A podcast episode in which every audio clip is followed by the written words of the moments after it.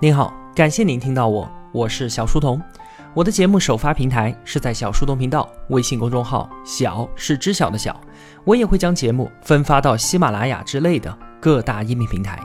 在公众号内回复“陪伴”两个字，可以添加我的个人微信，也可以加入我们的 QQ 交流群。小书童将常年相伴在您左右。我们正在解读《博士您医学通识讲义》。在这里啊，我也把作者博士宁的付费音频课程《博士宁医学通识课》推荐给各位同学们。在上期节目当中啊，我们通过六个方面重塑了自己对于疾病的认识。首先，疾病将和我们终生相伴，它是人类进化的遗产，这个真的是没有办法。进化过程中的权衡和妥协都是要付出代价的。因此呢，我们的身体存在着这样那样诸多的缺陷，医学不可能让它变得尽善尽美，但是医学也正在努力的修补着这些不完美。其次，对于疾病病因的认知变迁，就是医学不断进步的过程。从最早的时候，我们觉得是魔鬼的惩罚，到身体里四体液不平衡，再到现代医学的诞生，微生物 DNA，越来越多的病得到了解释，越来越多的人有幸得到了科学的救助。第三，疾病和症状往往都被我们混为一谈，但是啊，他们两个完全就不是一回事儿。疾病是身体出了问题，而症状呢，却是我们的一种自我保护机制。首先要明白这一点，认清根本，才能够更有效的进行治疗。第四，代偿机制是人体伟大的智慧，好的一面呢，在于它进一步的强化了我们的生存适应能力，而它不好的地方就是会掩盖病情。等我们意识到的时候啊，问题多半已经非常糟糕了。严重的疾病它都不是突然发生的，而是被我们突然发现的。所以呢，主动的体检筛查、提前预防、早期积极阻断慢性病的发展，非常非常的有必要。第五，我们和细菌是相爱相杀、互利互惠的共生关系，细菌不是我们的敌人。这种共生关系形成的免疫屏障一旦被打破，那疾病就会趁虚而入了。没有人能够陪我们走完一生，但是我们身上的细菌却可以。所以呢，请善待他们。最后，人体免疫力是战胜疾病的最基本的武器，它才是我们最强有力的依靠啊！它是健康最底层的支持。那通过上一期节目，我们了解了疾病的原理。今天这期节目呢，我们需要从医生的角度理解他们是怎么治病的。首先，第一步就是诊断。博士宁啊，他把医生诊断比喻成是侦探在破案，这二者之间确实有很多相似的地方。神探福尔摩斯。同学们都知道吧？他的原型就是一位外科医生，而塑造福尔摩斯这个角色的作者，同样也是一位医生。破案和诊断的过程都包含了三个环节，分别是提出假设、收集证据，然后验证假设。我们通过博士宁举的豪斯医生破解的一个疑难病例来理解这三个环节。话说啊，有一次豪斯医生遇到了一个难题，来看病的不是一个人，而是一个肺。这个肺的主人啊，是一个十八岁的少年。他去参加同学聚会之后，就被送到了医院。结果呢，多器官衰竭，脑死亡。但是孩子的肺是健康的，他的父母就决定把孩子的肺移植给需要的人。而此时正好有一位生命垂危的患者需要这个肺。可是啊，当豪斯医生切下肺准备移植的时候，却发现这个肺变得很硬。这种情况下是没有办法使用的，而且器官离开人体之后很快就会坏死，这就意味着豪斯医生必须尽快找到原因，并且医治好这个肺。那首先诊断的第一步就是提出假设，医生会根据自己的经验去预判病人可能患了什么样的疾病。那越厉害的医生呢，凭借自己丰富的经验和知识所提出的假设就更接近事实真相。豪斯医生首先觉得肺变硬可能是吸毒引起的，在美国，年轻人聚会很有可能吸毒。那假设提出，接下来就是收集证据，还有验证。通常啊，医生问诊、抽血化验、进行相关的检查等等这些工作，都是在收集证据。可是现在面对的是一个不会说话的肺，该怎么办呢？豪斯医生向孩子的父母询问了孩子的生活习惯，很快就得到答复了。这是一个非常听话懂事的孩子，他不会沾染毒品的。第一个假设立马被推翻了。医生紧接着又提出了其他的假设，会不会是肿瘤呢？他给尸体做了核磁共振，发现并没有肿瘤的迹象。会不会是铅中毒呢？他向肺里注射了能够与铅结合的合剂，能够把其中的铅给洗出来，但是什么反应都没有。那会不会是细菌感染呢？对付感染，当然首选抗生素，但是在注射了之后，肺依然是硬的。你看，一次又一次的假设都验证失败了，被一次又一次的推翻，距离这个肺能够移植的最后时间是越来越近，而等待移植病人的情况也越来越危急。在这个紧要的关头啊，旁边的助手发现这个肺里面有大量的白细胞，这样的情况首先考虑就是细菌感染，但是之前已经注射过抗生素了，并且没有任何效果。那既然不是细菌感染，为什么会有大量的白细胞呢？这就成为了一个反常的疑点。豪斯医生抓住这个疑点，再次提出假设：因为少年过敏，也就是嗜酸细胞性肺炎，所以肺里。会有很多的白细胞，而且应用抗生素无效。他进一步推断，孩子是对雪茄过敏。虽然他不吸烟，但是聚会的时候，周围的孩子吸雪茄，烟雾进入到了他的肺部，引起急性严重过敏反应，最终导致死亡。而肺因为过敏，充满了大量的嗜酸性粒细胞，所以就变硬了。最后，在豪斯医生注射了抗过敏的药物之后，终于治好了这个肺，并且顺利的移植给了另一位患者。你看啊，一位医生他能不能够提出更加接近真相的假设？能不能够根据收集的证据做出正确的判断？能不能够抓住反常疑点，洞见真相？这些也就反映出了他是不是一个高手。为什么医生都在努力的精进，都想要成为高手呢？因为在生命面前。没有人会容忍平庸。在疾病确诊之后，接下来就是治疗了。在这里啊，我们需要讨论一下治疗的目的。你可能会说，治疗的目的这有什么好讨论的？那不就是治愈吗？不就是恢复健康吗？其实啊，不完全是。真实的情况比这要复杂的多得多。迈克尔·杰克逊，同学们肯定都知道，超级巨星，但是他同时呢，也是一个备受争议的人。很多人都说，杰克逊为了改变自己的黑人身份，花重金进行了皮肤漂白手术，移植了白人的皮肤。说他化浓妆、戴手套、晴天打雨伞，有各种各样的怪癖。这些评价，同学们肯定都听过吧？但是这些呢，其实一直都是人们对于他的误解。杰克逊种种看似怪异的行为，都只是为了要掩盖一个事实。什么事实？他得了白癜风。这种病啊，是黑色素细胞功能逐渐丧失，让患者的皮肤一块一块的变白。医学界到今天也没有找到治疗这种病的办法。那杰克逊化浓妆、戴手套，就是为了掩盖身上的白斑；晴天打伞是为了防止紫外线让他的病情加重。到最后，他全身的皮肤都变白了，但这并不是他的意愿，不是他想要变成个白人，而是疾病造成的。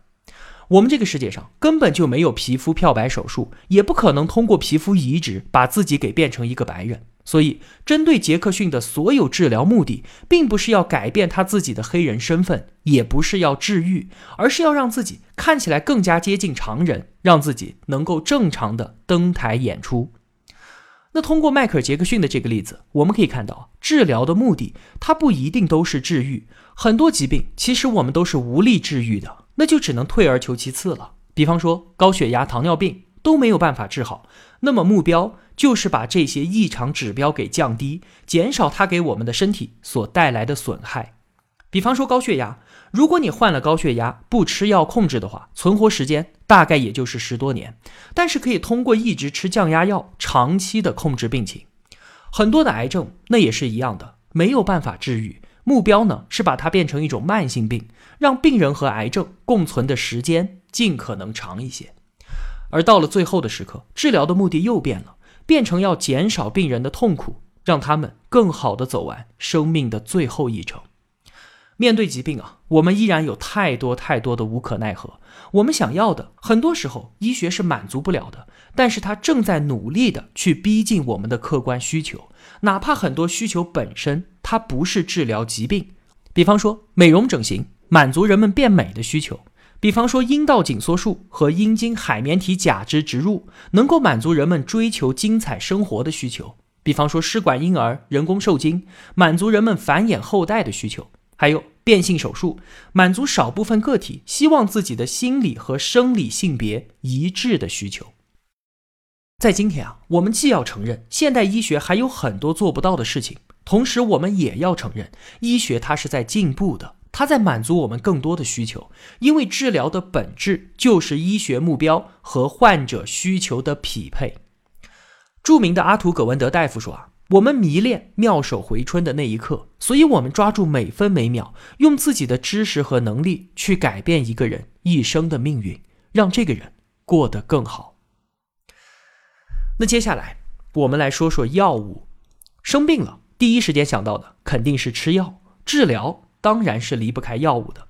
但到底什么是药物呢？专业的定义啊，非常的复杂。我说了也和没说一样。那在书中呢，博士宁重新给药下了一个精彩的定义，非常的简洁。他说，药就是医学解决方案的物质载体。什么意思呢？在一部科幻小说里面啊，有这么一个细节。说人类在月球上发现了一块黑色的方碑，而奇妙之处就在于，人类不管用多精确的方式测量它，它的长宽高比例永远都是一比四比九，没有一丝一毫的误差。而这样的制作工艺是人类绝无可能做到的。人类生产出来的东西啊，比例能够接近整数，但是永远做不到如此精确。所以呢，这是外星文明留下的，它在向我们地球人狂妄地展示。自己的力量，在这个故事当中，这块方碑它就是承载了外星文明科技水平的物质载体。那回到我们所说的，医学对于每种疾病的整体认知和解决方案，就封装在了药物这一个物质载体当中。比方说啊，我经常都会扁桃腺发炎，那医生呢就会给我开阿莫西林，拿在我手里的是一颗简单的胶囊，但是它背后呢含有一整套复杂的知识体系。其中就包含了喉部感染和细菌的关系、细菌的结构、药物杀灭细菌的机制、药物在人体中的代谢方式以及药物的半衰期等等等等。而我们普通人不需要了解这些药物背后的深奥医学原理，我们只需要明白怎么吃药就 OK 了，我们就可以治病了。药就是以一种简单的形式交付给病人一个复杂的认知体系。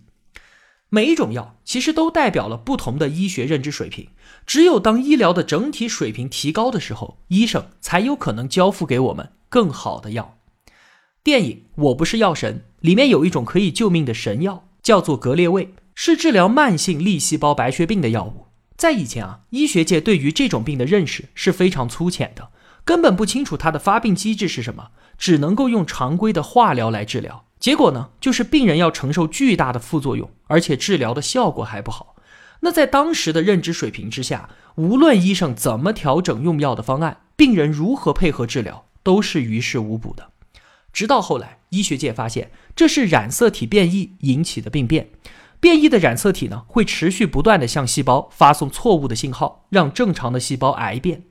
那在认清了这个发病机制之后，就诞生了专门针对发病关键部位的靶向药物格列卫。此后啊，患者的五年生存率从之前的百分之三十一下子就提升到了百分之八十九。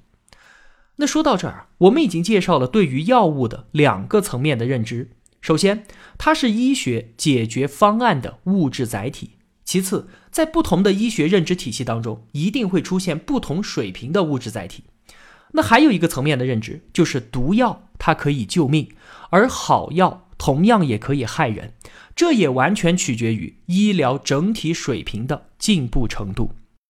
在今天啊，我们普通人眼中致命的毒药砒霜，也就是三氧化二砷，已经在用于治疗一种白血病。之前的毒药砒霜，对于这种非常凶险的白血病患者却是救命的良药。那好药又是怎么害人的呢？有一种药叫做沙利度胺，它可以治疗多种癌症，适用性广，而且效果好。你肯定想不到啊，今天看来的这种好药，在几十年前曾经是臭名昭著的恶魔。它曾经导致一万五千多名婴儿畸形，婴儿的胳膊和腿变得非常的短，看上去手和腿是直接长在了躯干上，就像是海豹一样。因此呢，这些孩子被称为海豹儿。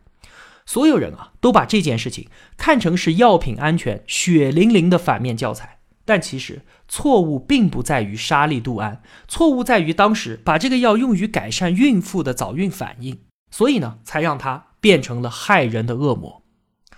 那以上就是我们对于药物的重新认知。在生活当中啊，我们不舒服了，都会说我要去医院看病，这已经是理所当然的了，对吧？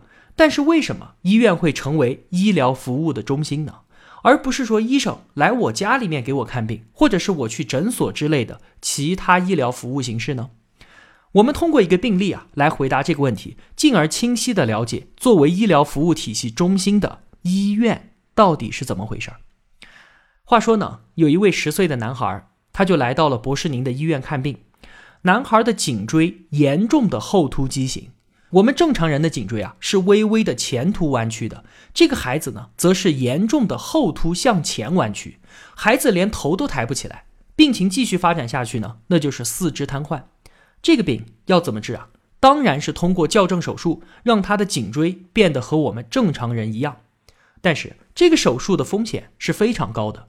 首先，严重的畸形，颈部的解剖结构全部都乱掉了。其次呢，借助外力矫正，需要在颈椎上安装固定支架，这就进一步的增加了风险。最后，颈椎这个地方的手术啊，稍有偏差，要么就是高位截瘫，要么就是死亡，所以后果极其的严重。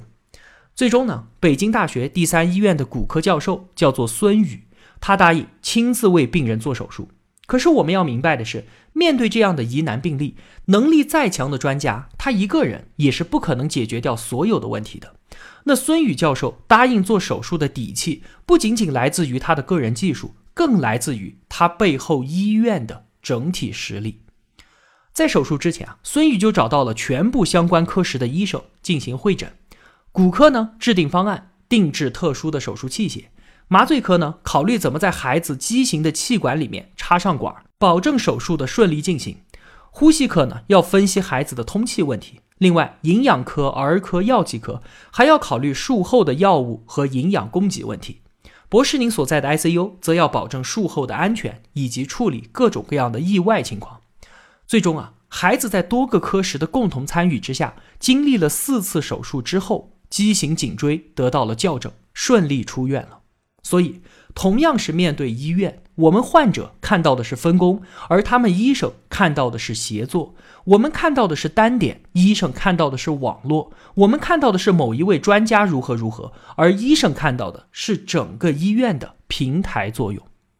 医院这个平台为各个医生提供了分工和协作的基础，把各个专业医生的优势技术给统筹起来，提供高质量的医疗服务。同时呢，也让医疗资源。得以充分的、合理的和高效的使用。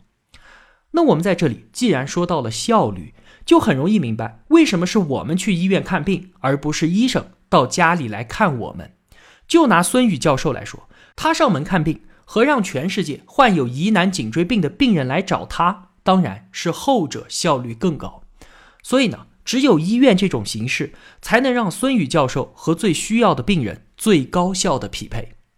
那博士，您所在的医院啊，每天门诊和急诊要接诊的病人超过一万人以上，每年要为四百二十万病人解决就医的问题。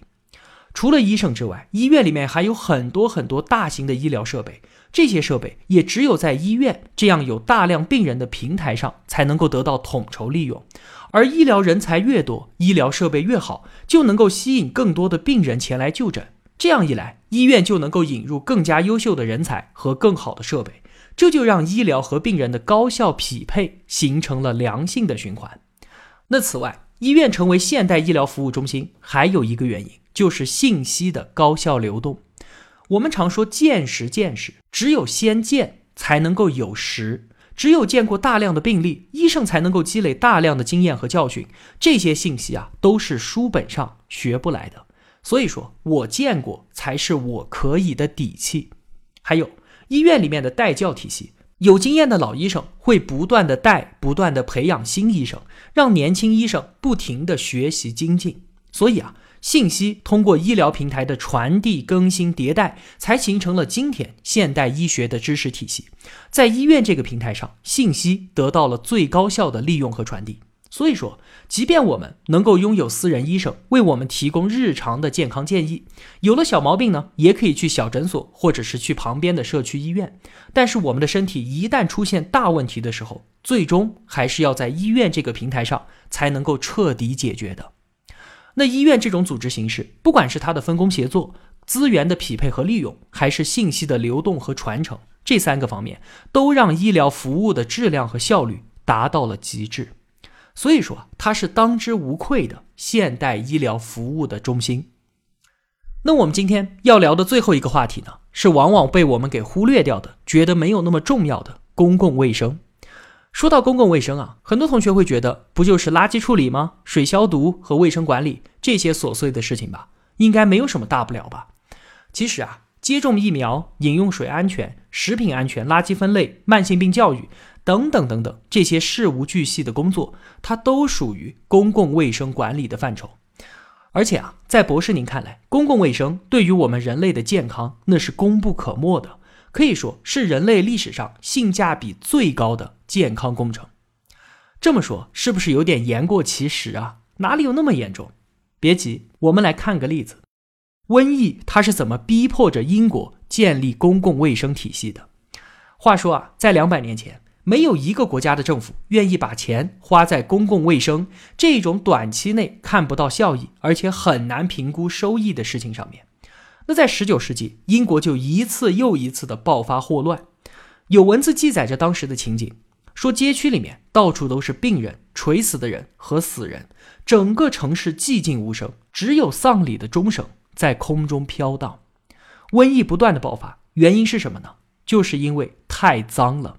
别看今天啊，伦敦城干净又整洁，在十九世纪的时候，这座城市里面竟然有数以万计的大大小小的化粪池，那一到雨季是粪水乱流，那个味道想想都感人，还会随着雨水流进泰晤士河，进入到居民的饮水系统，那人们怎么可能不得传染病呢？尽管啊，当时有不少的学者呼吁要立刻进行公共卫生改革，但是各级政府还是抱着侥幸心理，结果呢？一八三一年、一八四八年、一八五三年和一八六六年，瘟疫是来了一次又一次。最后，英国不得不颁布公共卫生法案，逐渐建立起公共卫生体系。那从此之后，英国再也没有发生过大规模的霍乱。可见啊，督促他们进行改革的不是哪个英明的领袖，而是肆虐的瘟疫。英国《泰晤士报》就说，霍乱是所有卫生改革家当中最优秀的。他不会放过任何的错误，也不会原谅任何的失误。